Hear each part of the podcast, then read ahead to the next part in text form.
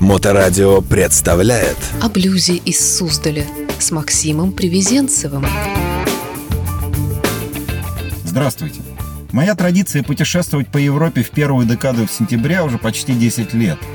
До 17 года это были поездки на знаменитый австрийский мотофестиваль Факерзи с маршрутами по различным уголкам Альп, Словении, Австрии, Германии или Швейцарии – а с 17 года, когда фестиваль для меня превратился в некотором смысле в дежавю, я использую это время для собственных маршрутов без заезда на факер. В этом году мой маршрут включает нормандскую Францию и Голландию. В прошлой программе я рассказывал о блюзе бургундского разлива, а сегодня расскажу о блюзе страны тюльпанов – когда американские блюзовые музыканты, певцы и группы начали выступать в Великобритании в конце 50-х, начале 60-х годов, небольшая группа поклонников в Голландии заинтересовалась этим жанром. Соул уже завоевал Европу, но внезапно дьявольская музыка, как блюз называли в Южных Штатах Америки, стала набирать популярность. Тот факт, что все подающие надежды, а позже всемирно известные британские рок-н-ролльные группы были вдохновлены этой формой музыки в начале 60-х, было весьма поразительно. Музыка была простой и чистой, с наполненными эмоциями текстами о сценах из повседневной жизни. Вначале музыку можно было слушать в андеграундных клубах и пабах, а синглы продавались только на рынке без официального лейбла – Самые известные имена этой эпохи, вдохновленные блюзом, Джон Майл, Blues Breakers, The Rolling Stones, The Yardbirds с Эриком Клэптоном и Джеффом Беком, Алис Корнер, Джимми Хендрикс и даже The Beatles. В Англии блюз испытывал настоящее коммерческое возрождение, и известные звукозаписывающие компании с энтузиазмом заняли эту нишу. Однако интерес был недолгим, ведь преобладала коммерция, а не настоящая любовь к жанру. Публика в Нидерландах познакомилась с этой музыкой неортодоксальным образом, через пиратские радиостанции того времени, такие как Coraline, Вероника и Радио Нордзи. Было несколько блюзовых групп из Гааги, но главный прорыв блюза произошел неожиданно. Из Асана, особенно из деревни Гролло, откуда родом легендарный Каби and the Blizzards, во главе с основателем и вокалистом Гарри Куби Маски.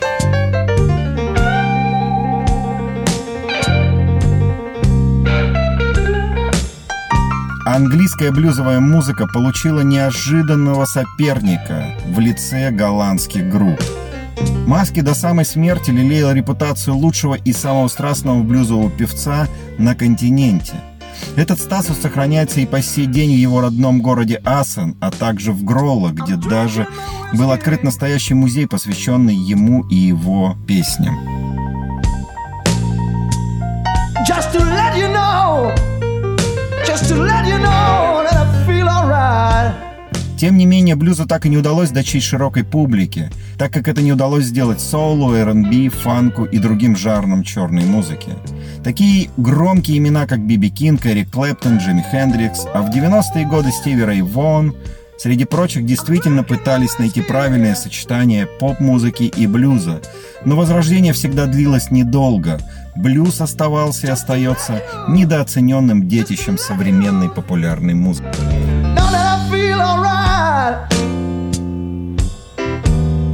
Чтобы составить представление о голландском блюзе 70-х годов, можно найти альбом «Blues from Holland», выпущенный в 1969 году, в записи которого приняли участие знаковые голландские блюзовые группы того времени Q65, Робби Хок, Оскар Бентон, Эдин Тайм, Blues Dimension, Каби and Blizzard и, конечно, Living Blues. Living Blues была родом из Гааги. С 70-го года наряду с группой Коби Близар считалась топом голландского блюзового мира.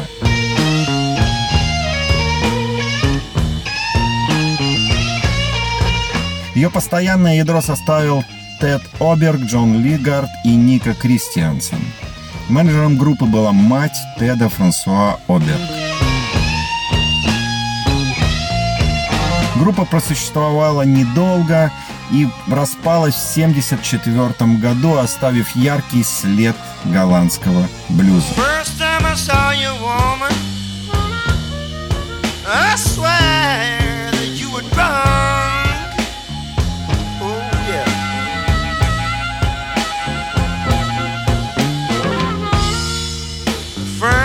I saw you, woman,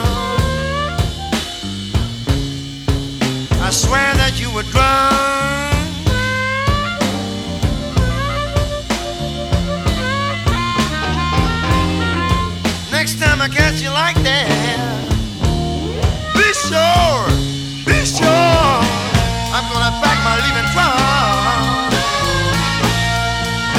Представителями современного голландского блюза, конечно бы я считал группу The Wolf.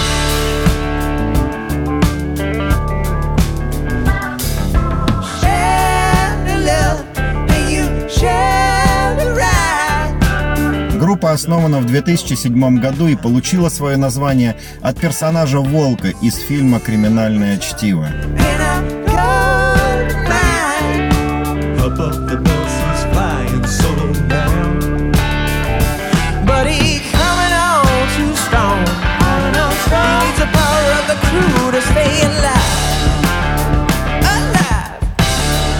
Девольф занял первое место на общенациональном конкурсе талантов в 2008 году, и в августе того же года они получили первые контракты на запись альбомов. В это время барабанщику Лукева де Поулу было всего 14 лет, гитаристу Пабло Ван де Поуль 16, а клавишнику Робину Пизо 17 лет.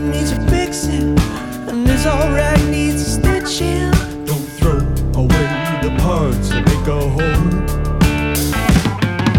This all things out tonight. Baby, turn on your left light. Их концерты в Парадизовом Амстердаме были фееричные, а с 2010 года начались выступления в Бельгии и Германии, в том числе и на фестивале Crossroads в Бонне.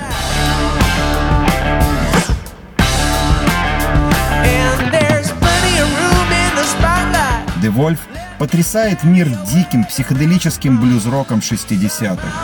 Трое голландцев переносят слушателей во времена, когда миром правил Led Zeppelin, Cream, Pink Floyd и Deep Purple.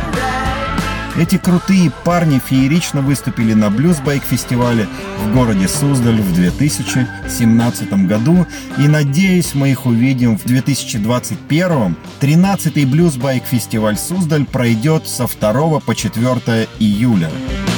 Планируйте свой календарь. О блюзе из Суздаля с Максимом Привезенцевым. Baby, bound by mistake. And I reckon so was I.